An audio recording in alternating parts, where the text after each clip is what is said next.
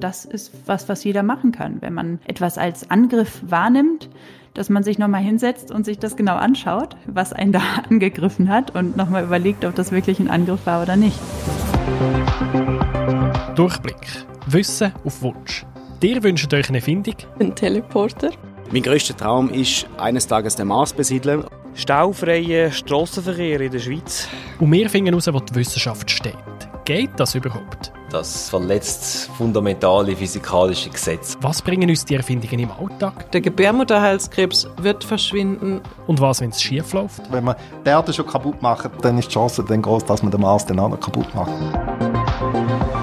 Neugierig. Let's go! Leck, die schreiben wieder einen Mist in dieser Zeitung. Amila, der Artikel ist total einseitig. You are fake news. halt, stopp, Nico, ganz langsam. Ich glaube, die Zeitung kann tatsächlich nichts dafür. Du bist nur ein Opfer geworden vom Hostile Media Effekt. Also Hostile Media, feindselige Medien. Der böse Medieneffekt. Hast du kurz eine Viertelstunde Zeit, dann kann ich es nämlich noch neuer erklären. Das machen wir. Ich bin der Nico Leuenberger. Und ich bin Tamila Regic. Und da haben wir nochmal jemanden. Äh, ja, ich bin der Bernhard Ebersold. Und dem Bernhard ist etwas aufgefallen. Ja, jetzt, wenn wir da alle in unserem Homeoffice rumhocken und Zeit haben, da auf Facebook und Twitter rumzuscrollen, ist mir einfach aufgefallen, du kommst nicht mehr davon weg, irgendwie einem Verschwörungstheoretiker irgendwie über den Weg zu laufen. Also irgendwo auf deiner Timeline wirst du immer eine komische Theorie finden, die denkt, das Coronavirus kommt jetzt, hat jetzt derjenige oder irgendein anderer erfunden. Und ich habe mir gedacht, wieso grassiert das jetzt einfach in dieser Corona-Krise dermaßen? Ich denke, da muss doch irgendeine Lösung geben. Ich verstehe den Bernhard im Fall mega gut. Meine Twitter-Timeline sieht genau gleich aus. Und es ist ja nicht mal nur auf Social Media. Die Leute auf die Straße protestieren und sagen auf Tele Zürich Sachen wie das da da stimmt etwas nicht. Das ist sowas von brandschwarz, wo wir da, Entschuldigung, das Wort verarscht werden. Das kann nicht mehr stimmen. Wenn es so viele Stimmen gibt, dann muss man wirklich kritisch werden. Die Medien haben sich zwar alle Mühe gegeben, zu erklären, wie das Coronavirus funktioniert und warum Social Distancing wichtig ist, aber die Leute, die da demonstrieren, die glauben gar nicht mehr. Wie kann man so weit kommen, dass man wirklich nichts mehr glaubt, was irgendwo in einer, in einer Zeitung steht, in einem Medium steht oder so, dass man wirklich jeder den ganzen Glauben an irgendwelche Realitäten verliert und wirklich so auf Verschwörungstheorien glauben. Da habe ich irgendwie müssen denken, hey, wie, wie kann das so weit kommen? Und habe mich dann wieder ein an meine Vorlesungen, die ich in Uni Zürich mal besucht habe, besinnen. Der Bernhard, das müssen wir an dieser Stelle auch noch sagen, hat nämlich einen ganz speziellen Bezug zu den Medien. Er ist selber Journalist und im Unistudium hat er zum ersten Mal vom Hostile Media Effekt gehört. Ja, und dir, Amila, ist der Begriff ja an der Uni auch über den Weg gelaufen. Ja, mehr als nur einisch, weil ich mit drinstecke im Studium und das sollte ich eigentlich im Moment auch machen, lernen für die morgige Prüfung, aber hey, Priorities, die kann ich setzen. ja, Podcast ist halt wichtig. genau, genau, darum machen wir das jetzt. Aber auf jeden Fall, Spaß beiseite, hat unsere Dozentin Katharina Sommer den Hostile Media Effekt folgendermaßen erklärt. Es zeigt sich wirklich, dass sobald Menschen sehr, sehr involviert sind in ein Thema, beziehungsweise damit meine ich einfach nur sehr interessiert, aber auch emotional betroffen sind eigentlich, kann man sagen, dann passiert es recht schnell, dass sie die Berichterstattung als feindlich verzerrt wahrnehmen, also im Grunde in die Gegenrichtung verzerrt. Und äh, interessant ist das insofern, als das beiden Seiten so geht. Also Gegnern und Befürwortern eines eines äh, Thema oder zu einem Streitthema, die nehmen die Medienberichterstattung, auch wenn sie denn mal ausgewogen berichtet, als verzerrt in, ein, in die in die entgegengesetzte Richtung eigentlich wahr. Beide Seiten haben also das Gefühl, die andere Seite kommt besser weg und dabei lesen sie genau den gleichen Artikel. Genau, also entweder der gleiche Artikel, das kann sich auf einen Artikel beziehen oder einen Beitrag beziehen, aber es kann sich genauso gut auf die Berichterstattung allgemein zu dem Thema beziehen. Wichtig ist, dass es ein Thema ist, was irgendwie aufgeladen ist, was also Gegner und Befürworter hat und das äh, und, und äh, ein Thema, bei dem diese Gegner und Befürworter tatsächlich auch sehr stark involviert sind, das heißt interessiert sind und emotional betroffen sind. Und da ist Corona natürlich ein perfektes Beispiel dafür. Es geht jeder von uns etwas an und wir lesen viele Artikel darüber. Und natürlich hat jeder eine eigene Meinung dazu. Zum Beispiel geht der eine die Öffnung und das Ende vom Lockdown viel zu schnell und der andere wiederum geht es viel zu langsam. Und wenn wir jetzt einen Artikel zum Beispiel über die Öffnung lesen, auch wenn der total objektiv und neutral ist, nehmen wir den trotzdem verzerrt wahr. Katharina Sommer von der Uni Zürich erforscht den Effekt ja, aber wie untersucht man so etwas überhaupt? Man macht meist tatsächlich Experimente ähm, und das bedeutet einfach in dem Fall aber, dass man ähm, Menschen Beiträge vorlegt, äh, Artikel vorlegt oder auch Fernsehbeiträge beispielsweise, die ausgewogen sind und wie macht man das, dass sie ausgewogen sind? Was wir machen dann oder was wir schon gemacht haben, ist, dass wir wirklich ähm, uns beispielsweise fünf äh, Gegen- und fünf äh, Kontra- äh, und fünf Pro-Argumente herausnehmen, dann erstmal in einem ersten Pre-Test messen, ob diese Argumente auch tatsächlich recht ähnlich stark sind, also ähnlich überzeugend sind.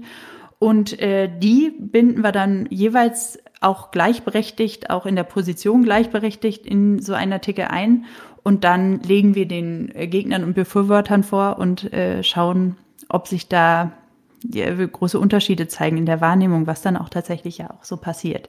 Diese Forschung ist nicht neu, die hat es schon in den 80er Jahren gegeben, nach einem Ereignis von 1982, wo die Welt schockiert hat. 12.30 Uhr, Sie hören Nachrichten von Radio DRS. Trauer und Entsetzen beherrschen die zahlreichen ersten Reaktionen auf die Nachricht, dass vermutlich libanesische Christenmilizen innerhalb der letzten 48 Stunden unter den palästinensischen Kindern, Frauen und Männern in Westbeirut ein Blutbad anrichteten. Gestern Abend verdichteten sich die Meldungen zur Gewissheit, dass in den Beiruter Vierteln Shatila und Sabra Hunderte von Palästinensern jeden Alters und beiden Geschlechts ermordet wurden. Das macht mir die Hühnerhaut, der Bericht. So viele Tote, die nichts dafür können. Und das alles in einem Gebiet, das sowieso mega religiöse Spannungen hat, oder? Zwischen den Christen, den Juden und den Muslimen. Hey, probier mal als Journalist über das einen objektiven Artikel zu schreiben. Aber sie haben es probiert, muss man sagen. Sie haben super recherchiert und auch amerikanische Fernsehsender haben möglichst objektive Berichte ausgestrahlt. Und diese Berichte haben die Forscher gebraucht in einem Experiment mit pro-palästinensischen und pro-israelischen Studierenden an der Universität Stanford. Sie haben beiden Gruppen die Filmclips gezeigt und beide Gruppen haben danach gefunden, der Bericht sei einseitig gewesen, aber für die jeweils andere Gruppe. Und seitdem redet man von dem Hostile Media Effekt. Schon Mitte 80, genau, zu diesem, zu, im Grunde zu, zu Kriegsfragen, zu, zu kriegerischen Auseinandersetzungen, das war so der Ursprung. Es gibt aber ganz viel Forschung auch jetzt aus der, also nach 2000 eigentlich, jetzt auch in den letzten Jahren zu Populismus beispielsweise. Und da gibt es ja jetzt ganz Haufen Praxisbeispiele von einem Mann, der die ganze Zeit das Gefühl hat, die Medien seien gegen ihn. You know, it's very sad when people write false stories like, in that case, I guess it was gotten mostly from the New York Times. Für Donald Trump ist alles Fake News, das nicht so berichtet, wie er es gerne hätte. CNN darf an Medienkonferenzen nicht einmal mehr Fragen stellen. No, not you, not you. Your organization's terrible. No, I'm not going to give you a question. I'm not going to give you a question. You are fake news.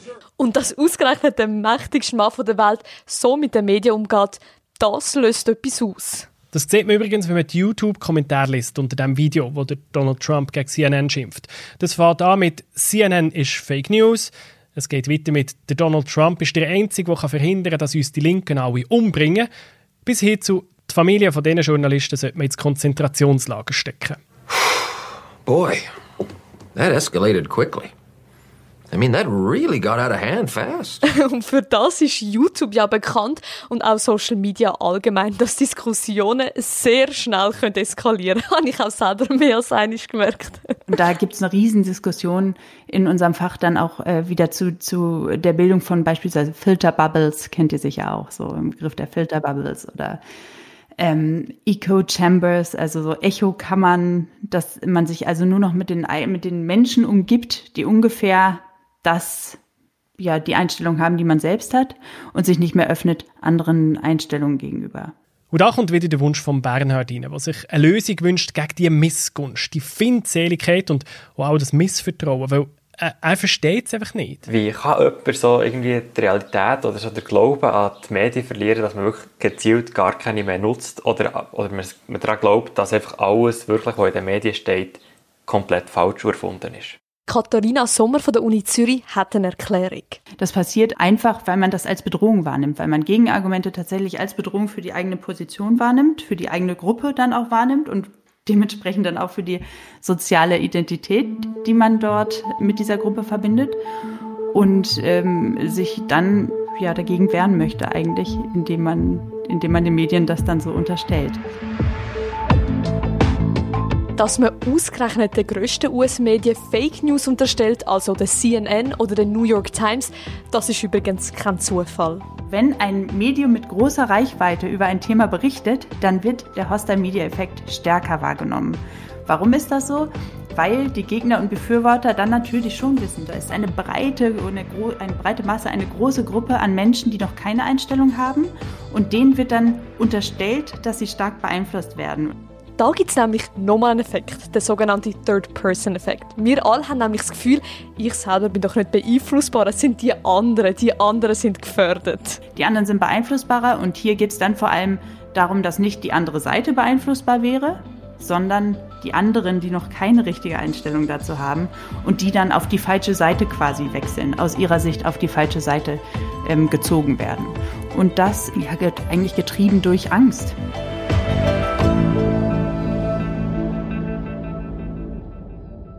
Jetzt habe ich mich gefragt, wieso funktionieren wir so? Warum zeigen wir so ein Verhalten, das unsere Gesellschaft spaltet?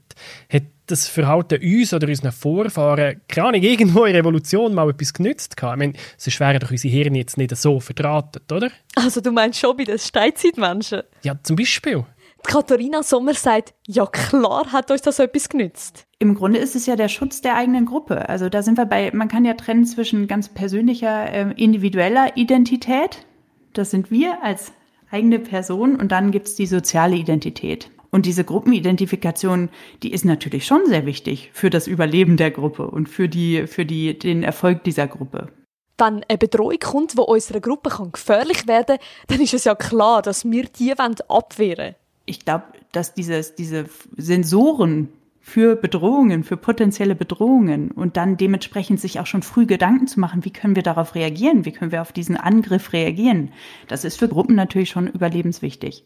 Der Effekt hat uns also schon in der Vergangenheit geholfen und jetzt müssen wir halt schauen, dass er uns nicht allzu fest Schaden tut. Und wie machen wir das? Weil das ist ja der Wunsch von Bernhard. Können wir den Hostile Media Effekt irgendwie überwinden?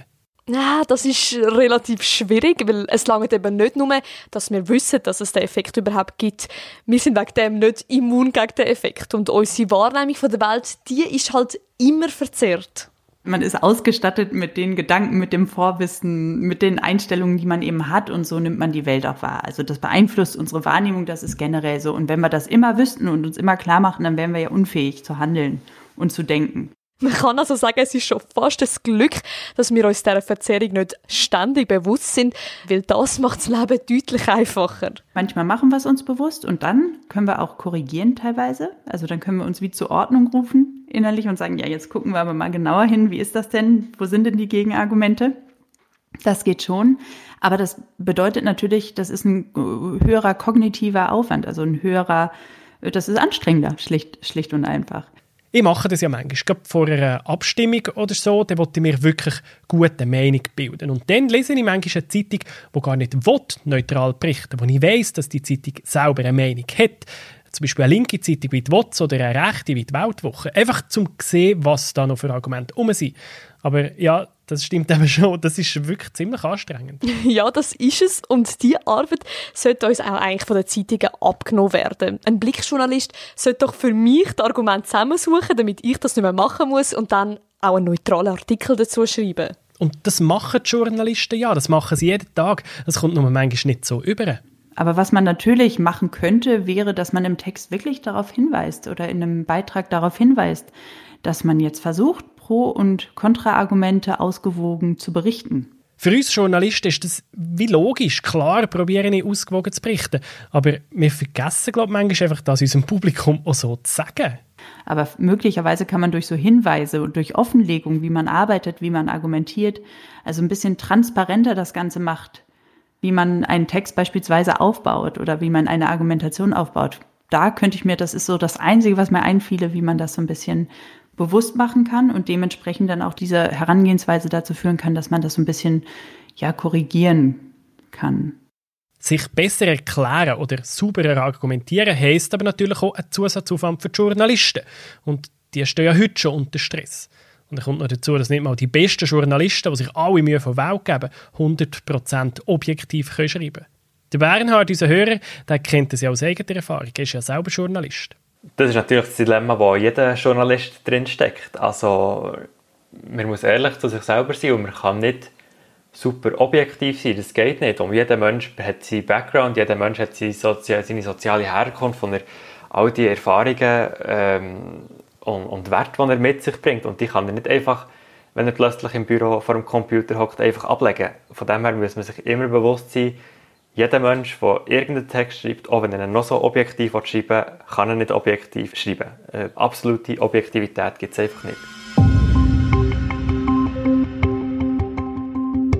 Das ist also ein, ein Knacknuss, der Hostile-Media-Effekt. Und ich glaube, wir finden keine einfache Lösung. Aber immerhin, man muss sagen, der Effekt hat auch durchaus sein Gute dass Menschen aktiver werden. Also dass sie sehen, oh, das könnte in die falsche Richtung gehen und dadurch dann beispielsweise politisch aktiver werden, so ein bisschen korrektiv, also ja, berichtigend handeln, indem sie ähm, versuchen, Menschen von der eigenen Position zu überzeugen. Und das kann ja, muss nicht, aber das kann ja durchaus auch fruchtbar sein und positiv sein wenn wir langsam aus unseren Höhlen rauskriechen und mehr miteinander argumentieren und diskutieren, ist das ja gut. Und nur weil jemand unter einem Hostile-Media-Effekt leidet, heisst das ja also noch lange nicht, dass er ein total hoffnungsloser Verschwörungsfanatiker ist. Das bedeutet einfach nur, dass man feindliche also der eigenen Position feindlich entsprechende äh, Argumente etwas stärker wahrnimmt weil sie potenziell eine Bedrohung bedeuten. Das bedeutet nicht, dass alle Menschen, die diesen Horst-Media-Effekt zeigen, schon völlig abgedriftet sind in eine Extremposition. Das muss man auch sehen. Das ist ein sehr menschlicher, sehr verbreiteter Effekt, den auch wir zeigen, ständig. Es wird nicht immer geben, der Effekt. In dem Sinn können wir dem Bernhard keine fix-fertige Lösung bieten. Aber das ist, glaube ich, auch nicht so tragisch, weil wenn man das Misstrauen abstellen könnte, Stell dir vor, das wäre mega gefährlich. Und das weiß er natürlich auch. Das soll aber nicht heißen, wir sollen nicht kritisch sein und alles glauben, was in den Medien steht. Das überhaupt nicht. Einfach vielleicht ein bisschen weniger schnell sein mit dem Urteil fällen. Ich glaube, das ist was, was jeder machen kann. Wenn man etwas als Angriff wahrnimmt, dass man sich nochmal hinsetzt und sich das genau anschaut, was einen da angegriffen hat und nochmal überlegt, ob das wirklich ein Angriff war oder nicht. Bevor man irgendwo einen Kommentar schreiben, auf 20 Minuten Blick oder irgendwo, dass wir so schnell in uns gehen und schnell fragen, hey, sehen das alle so oder sehen das nur ich so, wie ich jetzt den Text hier wahrnehme und muss jetzt beleidigend werden im Kommentar? Oder ist es einfach eine persönliche Wahrnehmung, die da ein bisschen verschoben ist allenfalls? Ich glaube, das könnte wirklich allen Leuten etwas bringen.